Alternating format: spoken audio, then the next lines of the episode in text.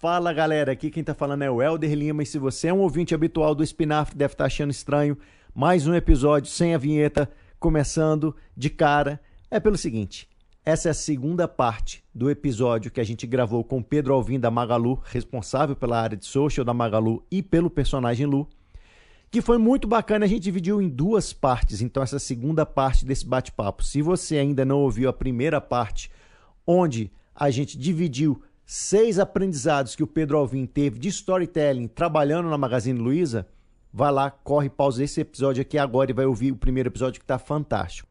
E nesse episódio a gente já vai começar com o quarto ensinamento que o Pedro tem para dividir e compartilhar com a gente de storytelling aplicado a Magalu. Então tenho certeza que vocês vão curtir tanto esse episódio tanto quanto vocês curtiram o primeiro, que a gente teve feedbacks maravilhosos. A gente só tem a agradecer a nossa audiência por isso. E vamos direto então pro papo. A gente nem vai ter vinheta. Vambora!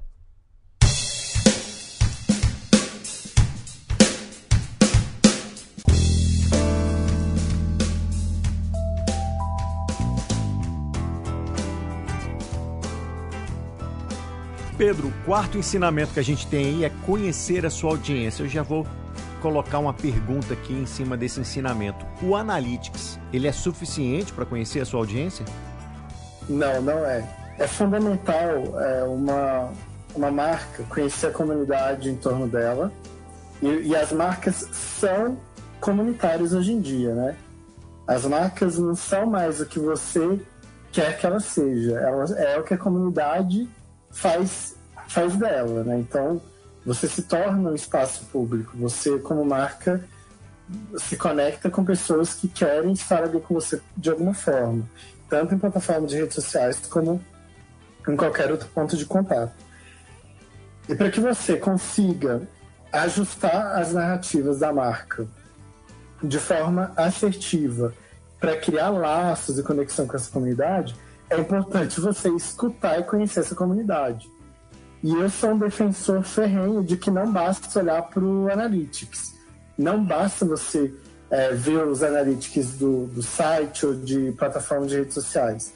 É importante você sempre considerar espaços de, digamos, ouvidoria, espaços abertos que te mostrem quem é essa audiência. É, e eu, eu, eu, brinco muito que eu tenho um, um, um, dos maiores aprendizados que eu tive. Nós temos o maior canal de YouTube de um varejista no mundo. É o canal do Magazine Luiza, o primeiro do Brasil a ganhar um, um play de ouro de uma varejista. E quando a gente olhava no, no Analytics dele, a gente tinha um público majoritariamente 35 mais, 25, 35 mais. E um percentual muito pequeno de 7% com menos de 17 anos de idade. Porém, a gente começou a perceber nos vídeos uma, uma, uma grande quantidade de, de comentários da audiência pedindo para a Lu fazer vídeos sobre Fortnite, PUBG, é, Free Fire, que são jogos, é, não sei quem conhece, mas é muito viciante, nem aconselho vocês baixarem isso no celular de vocês. Mas Já jogo... era. Já viciou todo mundo aqui ferrado. mas é um jogo muito é, bem sucedido é, no Brasil e começando nos Estados Unidos para a galera, para jovens, adultos, adolescentes ali, a galera na faixa entre os 12 e 17 anos. A gente achou isso bem estranho. E aí a gente foi na comunidade do YouTube e perguntou para eles qual era a idade deles. Uma pesquisa mesmo, né, de múltipla escolha, e a gente colocou os índices, e mais de 72% do. A gente teve 20 mil respondentes, mais de 72% deles tinham menos de 17 anos. O que mostra pra gente que a nossa audiência não é refletida no Analytics. Porque muitas dessas pessoas, crianças, entra nos dispositivos né, dos pais, avós, irmão mais velho, para consumir conteúdo do YouTube, etc. Então, está é, tá com outra conta. Se a gente não tivesse conhecido profundamente essa comunidade, a gente não teria adaptado a estratégia de conteúdo para eles e não teria consciência da responsabilidade que a gente tem por falar com essa audiência, com essa idade. Então, é, eu uso esse caso como exemplo porque quem se baseia só na Analytics pode estar fadado a cometer um grande erro estratégico de comunicação, conteúdo e de proximidade com a, com a comunidade. Então, pratiquem a cultura de proximidade sempre. Legal, Pedro. Eu posso até falar de uma experiência meio de cadeira que eu senti isso daí, que é trabalhando com um dos nossos e-commerce. Quando você está fazendo um funil de conversão para um e-commerce, você começa a raciocinar logicamente do topo, que é a parte de awareness. Quando você está no awareness, você analisa no Analytics que a pessoa fique cada vez mais tempo no seu site, que ela passe um tempo de navegação conhecendo o produto, mesmo que ela não converta ali. E a gente tinha mandado um público, uma fonte de tráfego, uma audiência para esse site que a gente não estava gostando muito porque ela passava muito pouco tempo é, dentro do site. E antes da gente cortar essa audiência, a gente instalou o Crazy Eggs e começou a filmar as navegações dessas pessoas. E percebeu que, pelo contrário, aquela audiência era muito qualificada porque muita gente já chegava direto e ia para o carrinho de compra.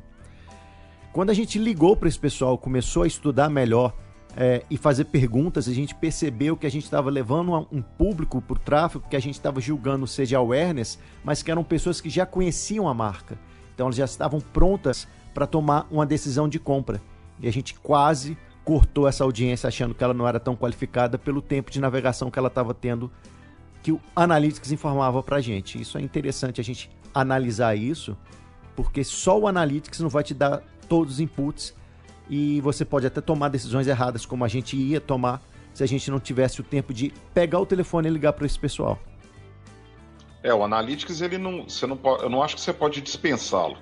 É uma ferramenta extremamente necessária para que você entenda amplitude, ou pelo menos o tipo de contato quantitativo, estatístico dos dados que você tem.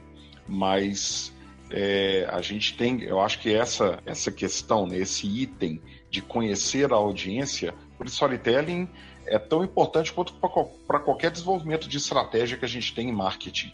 É muito complicado hoje, e principalmente hoje, que o volume de dados que a gente tem, toda a parte de big data que nós temos, e de inteligência artificial, de inteligência cognitiva, de, de interpretação dessas linhas de relacionamento, de comportamento que estão disponíveis para a gente, é claro que a gente vai usufruir ao máximo desse tipo de, de conteúdo para desenvolver uma estratégia de storytelling. Né? Tá, tá na nossa mão, não estava antes, não estava antes tão disponível como está.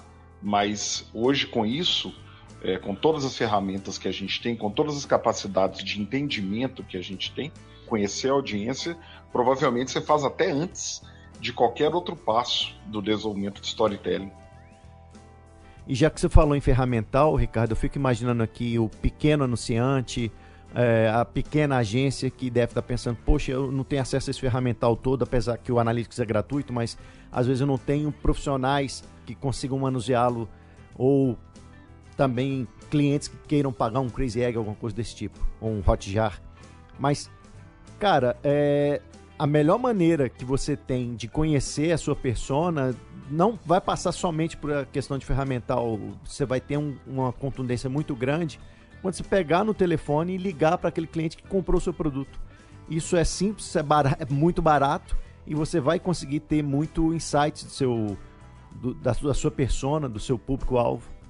O que eu acho, Helder, nesse caso, é que nós temos um, uma dificuldade geral de fazer pesquisa. Não, não nós, profissionais de marketing, que já temos isso até na nossa designação de função. Né? A gente se baseia nesse tipo de, de informação, de, de conteúdo, de dados para fazer o nosso próprio trabalho. Só que, de forma geral, a, nós, como pessoas, como empresários, como gestores, a gente tem isso. Normalmente, a gente se, se considera a própria audiência.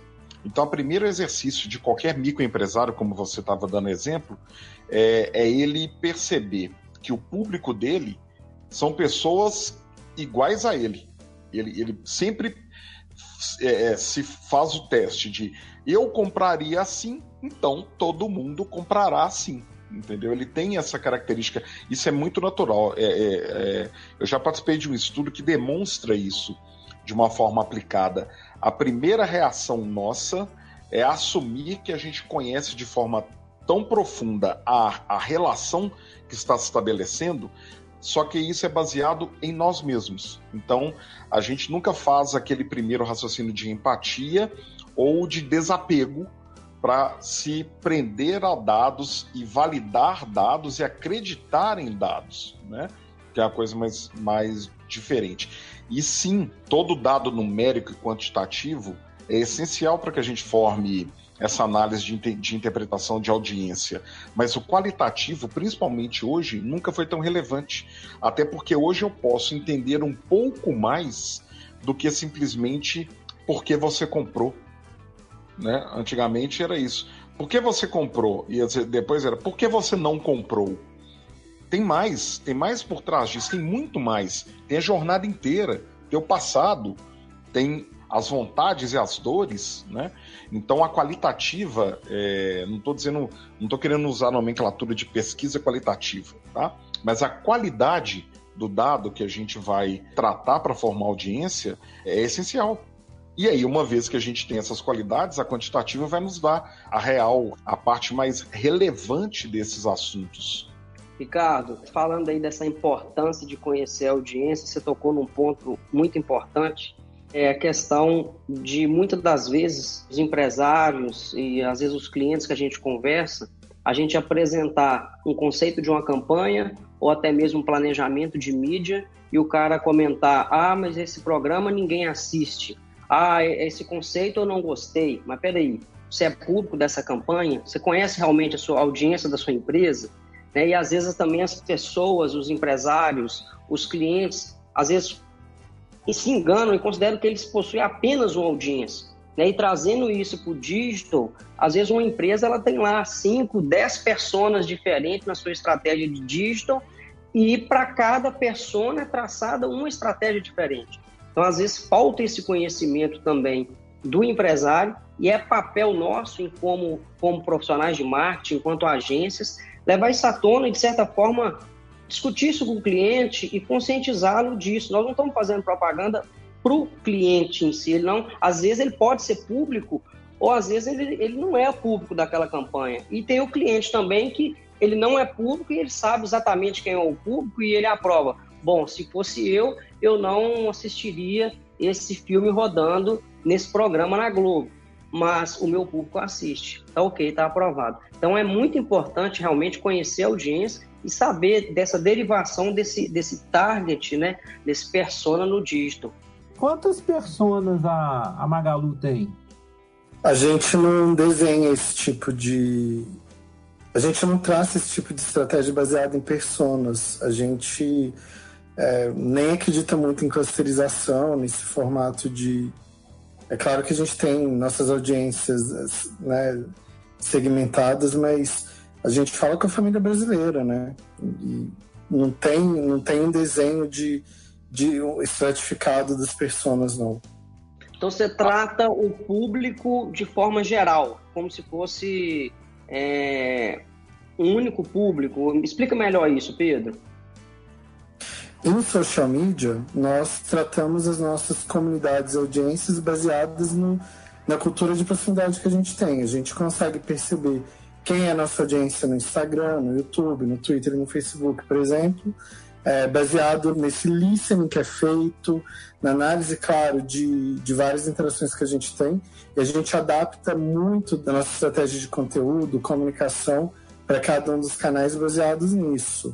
É, quando a gente fala de, de cliente, é, aí tem um departamento né, com foco nisso, nesse tipo de pesquisa, análise e, e regra de relacionamento, e aí considera-se o comportamento e as informações que a gente tem do, do, do grupo. Então depende muito do, também do, do, nosso objetivo de comunicação em torno disso. Tem campanhas que a gente, a gente acredita na comunicação segmentada, mas baseado no comportamento e não em personas. É, e acaba também que o, o target da Magalu, pelo tipo de serviço, tipo de produto que ela vende, que é muito diversificado e até uma característica do segmento, acaba que ela se comunica com, com, a família brasileira mesmo, como, como você disse. E acaba que não com, com públicos tão segmentados. Né? Talvez seja até uma característica do seu próprio segmento. É, se a gente fosse um varejo de nicho, talvez fizesse sentido desenhar personas.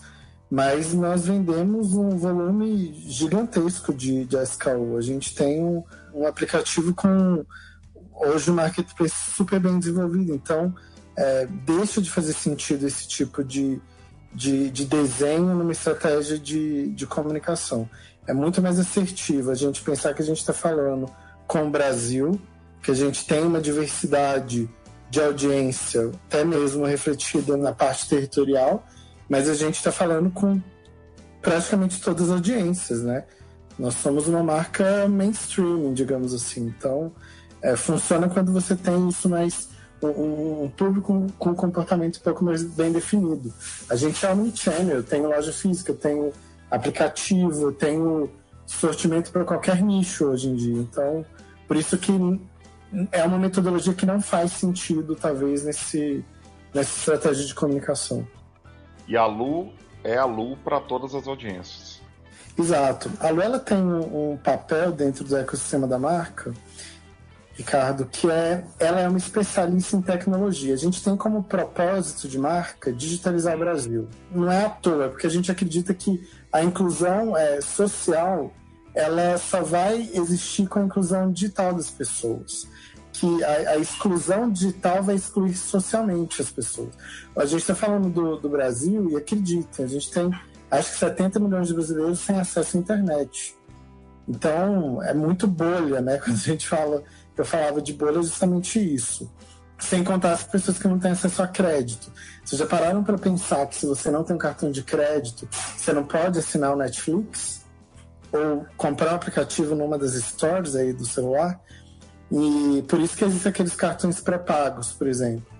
Então, é, é, a gente é uma marca que quer digitalizar o Brasil no sentido de, de levar acesso de muitos daquilo que é privilégio de poucos. Então, a gente faz isso através de acesso a dispositivos conectados, a gente vende com condições especiais esses dispositivos, a gente é, tem, o, tem que dar acesso à internet. Então, a gente tem uma operadora de telefonia que chama Maga Mais, em todas as nossas lojas tem Wi-Fi gratuito. Você fala numa realidade de São Paulo, isso pode não ser o diferencial. Mas se você vai para o interior de um estado do Nordeste, tem pessoas que ficam na porta da loja da cidade para poder usar a internet. E o terceiro pilar é dar conhecimento para as pessoas. Não adianta ela comprar um smartphone se ela não souber usar ele e o potencial que ele tem para ela. Então, a Lu, ela atua muito nesse terceiro pilar através dos conteúdos, a estratégia dela de conteúdo, ela, ela traz informações, life hacks, notícias é, de atualizações, dicas e curadorias de aplicativo para que as pessoas possam ir se digitalizando. E, e, ela é uma especialista em tecnologia. Se você interage com ela com dúvidas de tecnologia, ela te responde hoje nas redes sociais. Então, ela tem esse papel e o papel dela vai se desdobrando e outras necessidades de negócio de comunicação que vão surgindo, né? Então ela, como influenciadora virtual do ecossistema, ela passa a vender produtos da marca, é, passa a ser modelo da Zatini e, e a, apresentar o, os produtos de novas categorias para audiência, né, através de estratégia de product discovery. Então ela foi ampliando, ela está ampliando o papel dela, mas ela é uma especialista em tecnologia, ela nasce com esse objetivo. Então vamos nessa. Quinto ensinamento: entrar na conversa. Baseado nisso, Pedro, eu queria já te fazer uma pergunta nessa, nesse ensinamento que é de entrar numa conversa que não foi você que gerou, não foi você que criou essa conversa. Como é que a Lu se comportou durante a pandemia? Eu acho que a leitura do contexto cultural e social é fundamental para uma marca se manter relevante na, nas, nas posições que ela assume. É, durante a pandemia, a gente fez um listening gigantesco e, claro, a gente estava praticando a empatia constantemente. A gente, em primeiro lugar, a gente tirou o sorriso da Lu. Ela parou de sorrir no, no, no primeiro mês, no primeiro, segundo mês, traduzindo o sentimento das pessoas de apreensão, medo, insegurança. No segundo momento, ela passou a, a, a trazer conteúdos que deixassem a vida das pessoas mais leve. Ela trazia dicas de limpeza, higienização, como é, aplicativos que poderiam ajudar as pessoas e etc.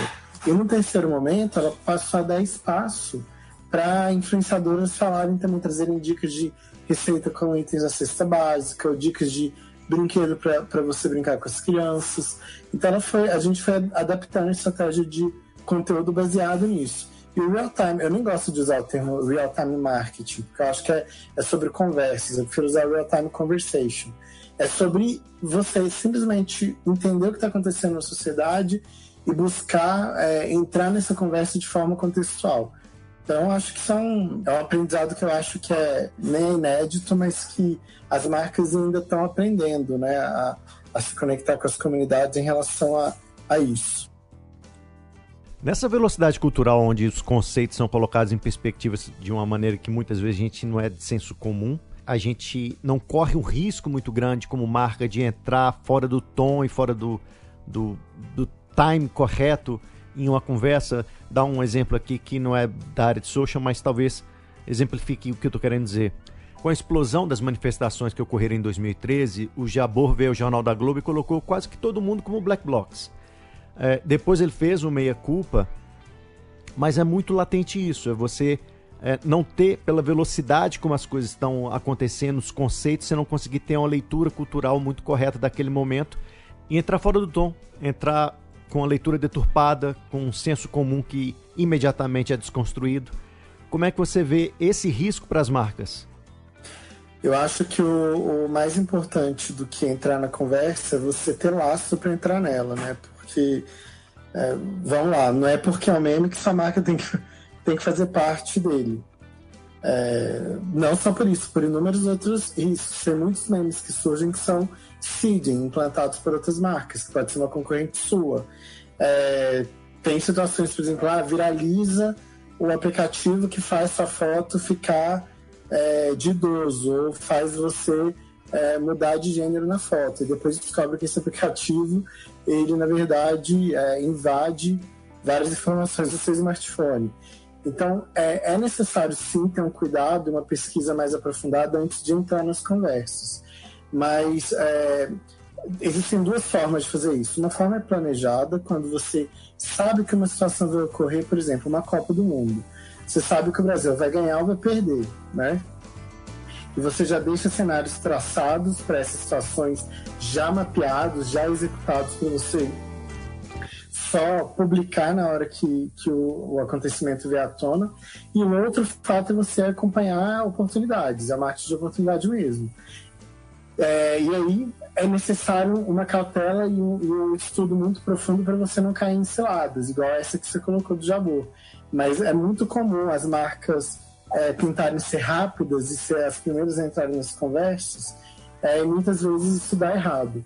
Agora, por outro lado, se você demora também para entrar numa conversa, isso pode ser um tiro no pé e não gerar uma, uma repercussão é, efetiva né, de engajamento orgânico.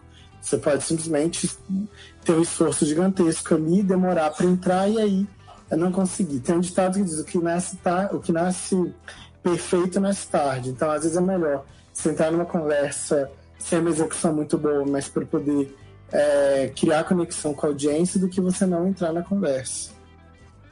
Ô Pedro, lá na Magalu, como que você direciona a sua equipe em relação ao brand persona da marca? existe uma padronização e quando existe uma oportunidade, do, por exemplo, um marketing de oportunidade, vocês discutem entre si como se pronunciar, mas no dia a dia, o seu time, ele tem um, um padrão a ser seguido? Como que é definido esse brand persona no Magalu?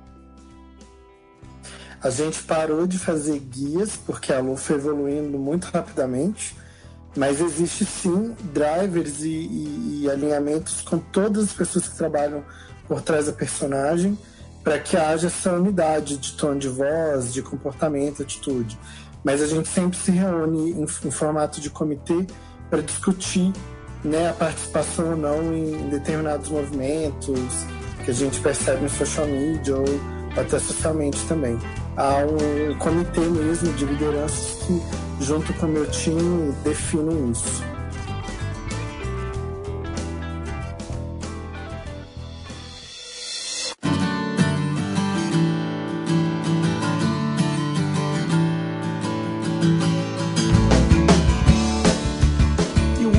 Ensinamento que o Pedro trouxe para compartilhar aqui com a gente é a sua consistência na humanização de storytelling.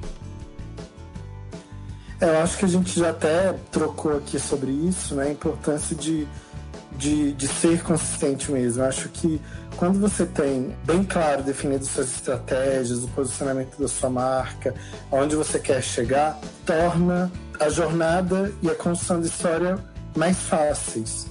Né? Você, se você é uma marca que se preocupa com as mulheres, o storytelling por trás disso ele acaba fluindo melhor. Se você é uma marca que defende os animais e tem laço para isso e tem atitudes por trás disso, isso acaba é, tornando a, a, sua estratégia de, de contar isso para sua audiência mais crível. É, o que eu falo é só que o cuidado que é necessário ter, assim, se você é, não tem lastro para falar de uma coisa, não fale, não fale, porque é, a gente está vivendo aí muitos tópicos é, e, e, a cultura do cancelamento cada vez mais forte, né? As pessoas estão cancelando mesmo marcas, influenciadores, celebridades. Quando você se aproveita oportunamente de uma situação séria para se posicionar, isso pode se voltar contra você se você não tiver lastro. Se você tiver lastro, você consegue, com lastro, justificar seu posicionamento. Você consegue mostrar que você tem uma conduta, um trabalho por trás que te permite assumir aquela posição. Né? Então, a marca precisa entender o papel dela na sociedade. Eu falo assim, não adianta e principalmente para quem é uma marca pequena ou quer criar uma marca, eu falo, se você vai criar uma marca e não for para iniciar o um movimento na sociedade, nem cria. Porque você não. Você vai estar fadado a, a, a não conseguir fazer sua marca reverberar ou existir. Você precisa estar ciente do movimento que você quer criar como marca e construir sua narrativa em torno disso. Então, eu acho que a consistência ela precisa estar desde o início, desde entender quem você é, que movimento você quer criar, para que que você existe, né, stand for, e a partir daí é, traçar e, e, ter essa consistência e coerência no, na história que você vai construir e contar para as pessoas. Até para não ser visto como oportunista, né? Teve uma janela, ele entrou naquele papo, depois ele saiu sem se comprometer nem nada. Exato, as pessoas vão cobrar de você. Beleza, você está se posicionando aí, é, por exemplo, questões antirracistas estão em voga agora. Eu vi muita marca se posicionando é, no Black Tuesday, né, em relação a isso, mas que na prática, de fato, não fizeram nada sobre isso, que internamente não mobilizaram para ver o quanto, quanto tinha de representatividade nos times, quantas lideranças negras tinham na empresa. Então, é muito delicado. Ou você tem que ter lastro, você tem que ter um plano de ação para assumir aquela posição muito claro, porque a comunidade vai te cobrar, os clientes vão te cobrar, as pessoas vão te cobrar. Ô Pedro, isso que você falou tem muito a ver em fazer esse link dessa humanização do storytelling com o próprio propósito da, da empresa, né? Dessa dor, dessa causa. Então, acredito que o direcionamento para essa humanização é se esse storytelling, essa história que está sendo contada, esse elo emocional, ele está de acordo com, com os valores, com o próprio propósito da empresa. Não é isso? Exatamente, é isso mesmo. A marca precisa entender o, o que, que ela está fazendo aqui, para que, que ela existe e, e, ter as causas dela bem definidas, o movimento que ela quer criar bem definido, para partir daí a história ser construída. Esse é, o, é, saber o final da história, né? Que a Emma Coates fala. É você, beleza, você vai ser uma marca que vai criar um movimento é, de mudança, tem um propósito transformador massivo e vai correr atrás dele. A, a metodologia de storytelling vai te ajudar com isso, né? Mas não pode ser o fim. Falando dessa forma, em relação à importância que as marcas têm, os valores que elas têm estarem lastreados, primeira coisa que eu entendo é que nem todo mundo é assim, por isso tem esses acontecimentos eh, de falta de verdade né, naquela postura que as empresas vão ter junto a, a esse posicionamento. E me faz, me, me, faz entender também que tem uma diferença aí provável muito grande, Pedro, entre eu desenvolver um, um histórico, um trabalho de storytelling para uma marca, é, desenvolver um trabalho de storytelling, talvez, para um personagem que vai representar a marca, né? É, talvez a gente tenha que reinterpretar, inclusive, essa característica de marcas que não têm esse personagem. Será que é mais fácil, mais difícil? Você até já falou que não é tão fácil assim trabalhar com o personagem, mas também deve ser tão árduo quanto trabalhar para marcas que têm esses valores, têm esses conceitos, mas não, se, não, não falam por um canal único, digamos. Uma, uma representação, uma cara única. Com certeza, Ricardo. E é, vamos lá, não é porque deu certo a estratégia da Lu para o Magazine Luiza que vai dar certo para qualquer outra marca, né? Assim, e quando você fala isso de, da necessidade de, de tentar aplicar essas metodologias para marcas que não têm um personagem, eu acho super desafiador. Eu vejo exemplos incríveis de marcas humanizadas construindo histórias é, relevantes, como por exemplo Netflix. Muita gente fala, ah, mas é muito é muito fácil, eles estão atuando num segmento muito, muito mais fácil para poder construir narrativas. Mas se você olhar para os outros é, streamings, que, serviços de streamings que tem aí, nenhum construiu o que eles construíram como narrativa. Então, qualquer segmento pode inovar numa estratégia de humanização e storytelling, mas exige estudo profundo de como construir essas narrativas, né? Não dá para achar que, que você vai ter brand lovers se você não não tiver estratégias para construir comunidade. O Pedro, quando você comentou que vocês se pautam lá pelos, pelos ensinamentos da, da Pixar, no mesmo minuto eu já estava no Google, né, procurando quais eram aquelas regras. E aí eu dou de cara com a regra número 7, que diz assim: crie o final antes de saber como será o meio. Sério, finais são difíceis, então adiante o seu trabalho. Cara, tem um final para a história bacana da Magalu? Carlos, eu acho que o, o final da história é, ele tem que ser a materialização do sonho, né? Do, do, da missão da marca, do, de qual movimento ela quer construir, de qual legado ela quer deixar. E eu acho que quando isso fica claro, é, a história para construir isso ela acaba sendo natural. É, quando você tem muito claro qual é o seu, o seu objetivo e propósito é, no, na sociedade, no mundo, o storytelling ele passa simplesmente como um, um meio para contar para as pessoas isso até chegar lá. Então, é, eu falo que no, o, o fim já está escrito mesmo, porque o fim é a nossa visão estratégica de futuro. Né? Acho que, que a marca que, que não tem isso deveria ter, porque a partir daí você pode construir essas narrativas e, quem sabe, transformar as narrativas em cases incríveis, cases globais, como eu considero, por exemplo, da Lu. Muito bom, Pedro. Mas, infelizmente, eu acho que a gente está chegando ao fim aqui no, no espinafre, não é isso, Helder? É isso mesmo, Carlos. Infelizmente, galera, estamos terminando mais esse episódio aqui do Espinafre. Quero agradecer ao Pedro por esse conteúdo que ele compartilhou aqui com a gente. Foi um prazer enorme tê-lo aqui conosco hoje, Pedro. Se as pessoas tiverem ainda mais dúvidas, quiserem te fazer perguntas, como é que elas podem te achar nas redes sociais? Helder, o prazer foi todo meu. É uma honra poder ter participado aqui. Espero que tenha sido muito proveitoso. É, para quem ficar ainda com alguma dúvida e quiser entrar em contato, é só buscar por Pedro Alvim nas redes sociais e mandar mensagem. Eu troco muito com o mercado, então fiquem à vontade para mencionar. É só Pedro Alvim em qualquer rede social? Isso. Oh, então você foi muito ninja. Você foi o primeiro no Facebook também? Em todos, todos. Ou é Pedro Alvim ou Pedro Otávio mas por Pedro Alvim já me acho em todos. É maior, Pedro, já tô te conectando. Pode me adicionar aí. Galera, muito obrigado. Obrigadão, Luiz. Valeu, Helder. Muito obrigado a todos os ouvintes pela audiência e até o próximo Espinafre. Carlos, valeu demais sua presença. Valeu, gente. Obrigado. Ricardo Melilo. Show, pessoal. Não falei que a gente ia sair mais sábio? Tenho certeza que a gente está sabendo mais. Obrigado, Pedro. Obrigado a todo mundo. Valeu, galera. Um grande abraço e até o próximo episódio. Valeu!